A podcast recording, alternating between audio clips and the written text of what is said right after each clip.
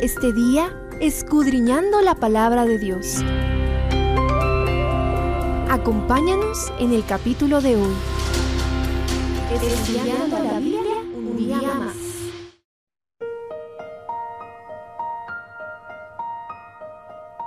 Jeremías 14 pareciera estar en el contexto de una gran sequía que había mencionado en el capítulo 3.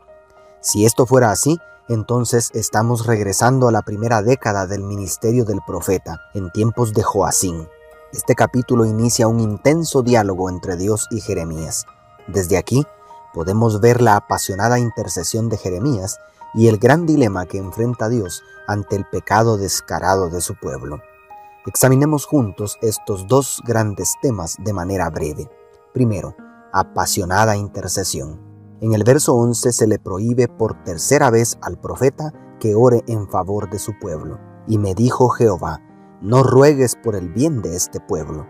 A esto agrega el Señor en el 12, cuando ayunen, yo no escucharé su clamor, y cuando ofrezcan holocausto y ofrenda, no los aceptaré, sino que los consumiré con espada, con hambre y con pestilencia. Sin embargo, el profeta sigue intercediendo de la manera más osada en sus oraciones. Jeremías confiesa los pecados de su pueblo en el verso 7, luego desafía a Dios con atrevidas preguntas en los versos 8 y 9. No se rinde ante la respuesta tan negativa del Señor. Inmediatamente reacciona en el verso 19, importunando al Altísimo con más desafiantes preguntas. Vuelve a reconocer voluntariamente las transgresiones de su pueblo en el 20, apela al incondicional amor de Dios en el 21 y termina exponiendo la inutilidad de los ídolos y apelando a la misericordia divina, reconociendo que su única esperanza está en Jehová, Señor nuestro. Esto es sencillamente impresionante. Tenemos en Jeremías un desafiante ejemplo de oración intercesora un llamado a los cristianos de este siglo a doblar sus rodillas e incomodar al cielo con fervientes oraciones en favor de esta impía generación que corre alocadamente hacia la destrucción. Si eres mi hermano, mi hermana en Cristo, te exhorto a que le quites unas horas a las redes sociales, la televisión y cualquier otro entretenimiento inservible y dediques más tiempo a la oración. Este mundo azotado por pandemias y huracanes te necesita y te necesita de rodillas. Y segundo, el dilema divino. Por un lado, vemos que Dios se ve obligado a no contestar las ardientes oraciones de Jeremías y continuar derramando la espada, hambre y pestilencia que Israel había aceptado recibir como consecuencias de violar el pacto establecido. ¿Por qué?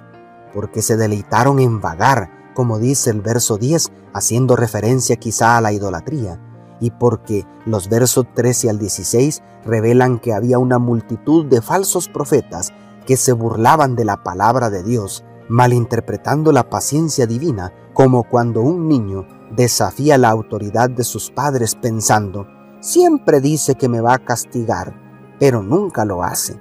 ¿Realmente espera que me lo tome en serio? Pero, por otro lado, el verso 17 nos da a conocer la otra cara de la moneda, descorriendo la cortina para contemplar a Dios como una madre que llora amargamente porque ya lo intentó todo y no tiene otra opción que disciplinar a su hijo. Escucha las conmovedoras palabras en la traducción en lenguaje actual. Tú, Jeremías, diles de mi parte, día y noche lloraré sin cesar porque mi pueblo preferido ha sufrido una terrible desgracia, ha recibido una herida muy grave. Por favor, si las espantosas consecuencias del pecado no te motivan a abandonarlo, te invito a buscar el rostro de Dios y contemplar sus lágrimas. Yo creo que las lágrimas de una madre pueden más que mil castigos quebrantar el corazón más duro para abrir la puerta al verdadero arrepentimiento. Hazlo ahora mismo, porque su amor eterno no anulará la justicia.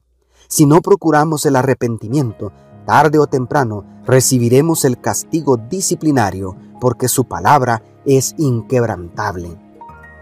Dios te bendiga, tu pastor y amigo Selvin Sosa.